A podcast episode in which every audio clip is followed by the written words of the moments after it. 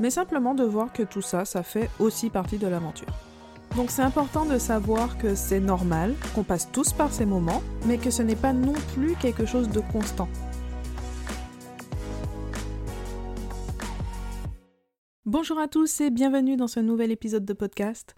Aujourd'hui, on va aborder un sujet qui a été un peu plus difficile pour moi parce que par moments, je me mets un peu à nu sur certains points, mais ça rentre tellement dans l'objectif de ce podcast que j'étais obligée d'en parler, de partager ça avec vous parce que ça vous concerne probablement aussi, en fait ça nous concerne tous, les émotions négatives par lesquelles on passe quand on se lance dans l'entrepreneuriat.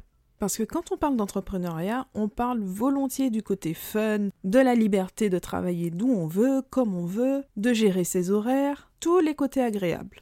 Par contre, les difficultés, et surtout les difficultés qu'on a au niveau de notre mental, de nos pensées, je ne sais pas si on peut vraiment parler de tabou, mais en tout cas ce sont des sujets qu'on aborde beaucoup plus difficilement. Et pourtant, face aux émotions désagréables, justement on a tendance à se sentir seul. Donc c'est important de savoir que c'est normal, qu'on passe tous par ces moments, mais que ce n'est pas non plus quelque chose de constant. Alors je tiens à aborder avec vous quelques émotions difficiles par lesquelles je suis passée et par lesquelles je peux encore passer par moments, qui sont souvent liées aux différentes peurs qu'on peut avoir. Alors évidemment, l'objectif n'est pas de noircir le tableau et de vous faire renoncer à tout jamais à l'entrepreneuriat, hein, mais simplement de voir que tout ça, ça fait aussi partie de l'aventure. Alors on y va, j'ai noté 8 points abordés avec vous. Le premier, c'est celui de la concurrence. Quand on se rend compte qu'il y a d'autres personnes qui font exactement la même chose que nous ou qui font exactement ce qu'on aimerait faire, alors là c'est encore pire. Ça veut dire qu'on a un projet, on ne l'a pas encore tout à fait abouti et bim, quelqu'un lance exactement la même chose. Ça, ça met un coup. Et le gros piège face à la concurrence, c'est d'entrer dans une comparaison qui devient malsaine, où on se dévalorise. On trouve toujours que ce qu'on fait, ce n'est pas assez bien, alors que c'est tellement mieux à côté.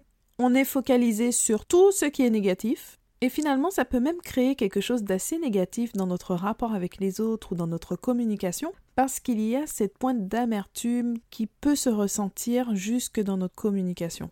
Alors que finalement, quand on prend un peu plus confiance en soi, parce que souvent c'est là le problème, Finalement, la concurrence devient une source d'émulation qui peut être très positive, parce qu'elle nous pousse à donner le meilleur, à développer d'autres choses et justement à affirmer nos différences, ce qui fait qu'un client ira vers nous et pas vers quelqu'un d'autre.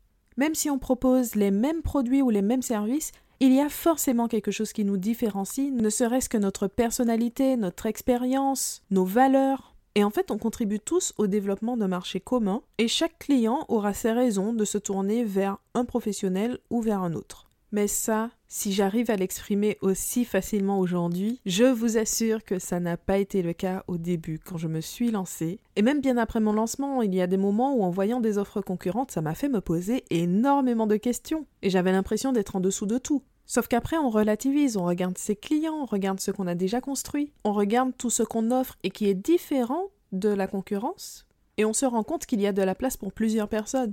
Et en fait, encore heureux parce que est-ce que vraiment on serait capable d'absorber la totalité de la clientèle sur nos petites épaules? Ça, ce n'est pas sûr.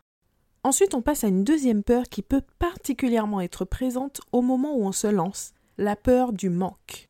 Alors là, je parle d'une peur qui peut nous pousser à accepter des missions qui ne nous conviennent pas du tout et au final on est dans la frustration totale au quotidien. Ou alors ça complique inutilement les relations avec les clients ou avec les prospects, parce que quand on est dans cet état d'esprit de manque, ça se ressent. Alors évidemment, quand on est en situation de tension financière, c'est beaucoup plus compliqué qu'en théorie. Mais je pense que c'est un travail vraiment très important à faire au niveau de notre posture pour se placer plutôt dans une posture d'abondance. Et ça, c'est un premier élément pour justement attirer cette abondance à nous. Parce qu'il ne faut pas oublier que le rapport aux autres, la communication, ce n'est pas seulement les mots qu'on va prononcer volontairement, c'est aussi tout un ensemble d'attitudes, d'éléments parfois impalpables, mais qui font qu'on dégage quelque chose et qu'on envoie un message positif ou négatif. Ça nous amène au troisième point, agir à l'encontre de sa nature. C'est-à-dire participer à des actions, des conversations, des événements, tout ce que vous voulez, qui ne sont pas en accord avec nos valeurs. Les conséquences, c'est un sentiment d'incohérence, de frustration, d'amertume. En tout cas, vous l'aurez compris, rien de positif, rien de sain. Là-dessus, mon conseil sera très simple, de suivre son intuition. on regrette toujours de ne pas s'être écouté. Et quand on sent que ça ne va pas, que ce n'est pas pour nous, qu'on s'est trompé et qu'on ne devrait pas être là, on n'est pas obligé de continuer, de rester là et de subir sans arrêt notre mauvais choix à un moment donné. On enchaîne sur le quatrième point que je voulais aborder avec vous aujourd'hui, c'est la peur du côté figé des choses. Alors ça, je ne sais pas s'il concerne vraiment beaucoup de personnes, mais c'est quelque chose d'assez présent chez moi. C'est-à-dire que je suis à peu près sûre d'être incapable de me faire un tatouage parce que c'est quelque chose pour moi de trop définitif. Sauf que c'est quelque chose que je peux aussi ressentir dans mon activité du fait de la création de contenu. En fait, on évolue tellement vite dans tout ce qu'on fait que ça me donne une certaine peur d'exprimer quelque chose et que peu de temps après, mon avis, ma vision, ma façon de faire les choses est beaucoup changé. Alors du coup, ça me pousse à rester sur une certaine réserve, à ne pas partager certaines choses ou à m'exprimer d'une façon beaucoup plus modérée que ce que j'aurais pu faire. Et ma réflexion par rapport à ça, c'est de me dire qu'en fait, on a le droit d'évoluer. Et tout ce qu'on ne partage pas pour cette raison, c'est autant de valeurs dont on prive quelqu'un qui en aurait eu besoin à ce moment-là. En partant de ce principe, ça donne beaucoup plus de liberté pour s'exprimer. Alors le point suivant, là je suis sûre qu'il touche énormément de personnes, c'est le sentiment de pas assez. Ce n'est pas assez bien, je ne fais pas assez, ce n'est pas assez régulier, ce n'est pas assez ci, ce n'est pas assez ça. Il y a mille et une raisons de considérer que ce qu'on fait n'est pas à la hauteur. Et donc ça crée une sorte de sentiment d'infériorité parce que c'est tellement mieux chez les autres, n'est-ce pas? Et là-dessus, ma solution a été assez radicale, c'est que je considère qu'il y a un temps pour apprendre, pour découvrir à travers toutes sortes de contenus, des partages d'expériences, des lectures, les réseaux sociaux, etc.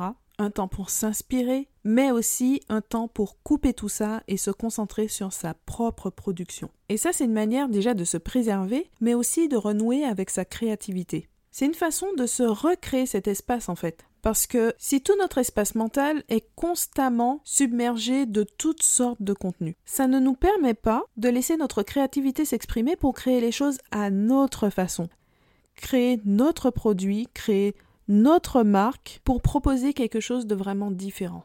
En plus, double effet qui se coule, c'est aussi une façon de reprendre le contrôle sur notre temps et de se libérer l'esprit parce que de plus en plus, on doit faire face au quotidien à une surcharge d'informations. On passe au sixième point, s'autoflageller sans fin pour ses erreurs. Et là, je parle pour moi, hein, parce que parfois je sais très bien que je suis la seule à me souvenir de ce qui s'est passé, mais c'est très difficile de zapper les petites piqûres de rappel qui viennent juste dire Tu t'es planté ce jour-là, tu as mal fait. Et donc le gros travail, c'est de s'accorder le pardon et le droit à l'erreur, comme on l'accorderait à quelqu'un d'autre. Parce qu'en général, on est beaucoup plus sévère dans les jugements envers soi-même qu'envers les autres.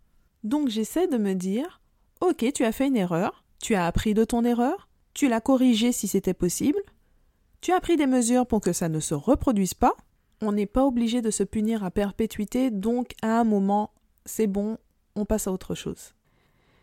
Bon, là on arrive aux deux derniers points, ce sont les deux plus difficiles pour moi, mais puisque je suis venue pour ça, on y va. Et donc le septième point, la peur de trop donner et de se faire avoir. Grosso modo, on peut dire euh, la peur d'être le pigeon de service en fait. Hein. Alors ce qui est bête avec ça, c'est que malgré toutes mes réserves, toutes les barrières que j'ai pu mettre pour m'en protéger, ça m'est quand même arrivé. Mais avec le recul aujourd'hui, je me dis que ce n'est pas si grave. Au final, quand on est plus dans la générosité et dans l'ouverture aux autres, ça apporte tellement plus. Il y a plein de façons de partager. Ça peut être à un moment un conseil, mais ça peut être une oreille attentive, ça peut être un petit peu de son temps. Alors oui, il faut poser des limites, mais à trop vouloir se protéger, on risque de passer à côté des choses et c'est bien dommage. Alors j'apprends à me détacher de cette peur et en fait à agir en étant simplement moi, sans me poser autant de questions. Et ça permet déjà d'être dans la simplicité et d'être dans la joie dans ce que je fais. Et ça, c'est très important. Après, il sera toujours temps de gérer les conséquences au moment où elles vont se présenter, si elles se présentent un jour. Et on termine avec le huitième point. C'est une sorte de peur de réussir, c'est la peur d'incarner un certain modèle. Entre le sentiment de responsabilité et la peur du jugement, du regard des autres, ça peut être assez compliqué de se dire qu'on peut inspirer d'autres personnes. Sauf que quand on raisonne comme ça, on oublie que ce qui nous semble facile et naturel ne l'est pas pour d'autres personnes. Donc oui, pour ces personnes, on est une source d'inspiration dans ce domaine. Et on oublie que c'est aussi une façon de priver d'autres personnes de l'aide qu'on pourrait leur apporter. Alors, je ne suis pas forcément pour le raisonnement de mission de vie qui sous-entend une certaine pression à exprimer un don qu'on a reçu. Pour moi, c'est important de garder une certaine liberté qui permet d'exprimer ses talents quand on se sent prêt à le faire et qu'on le fait avec le cœur. Ce qui est dommage en revanche, c'est quand on se retient.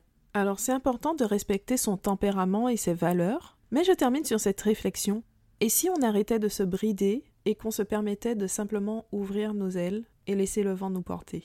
Voilà pour la petite touche de poésie pour finir cet épisode de podcast. J'espère que ça vous a plu et que ça vous a parlé que ça vous permet de vous rendre compte qu'on passe tous par des émotions parfois désagréables, c'est parfaitement normal et ça n'empêche pas du tout d'évoluer, ça fait partie de l'aventure.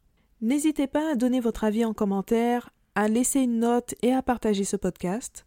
Merci de m'avoir écouté jusqu'au bout, j'espère que ça vous a inspiré et je vous dis à bientôt pour un nouvel épisode.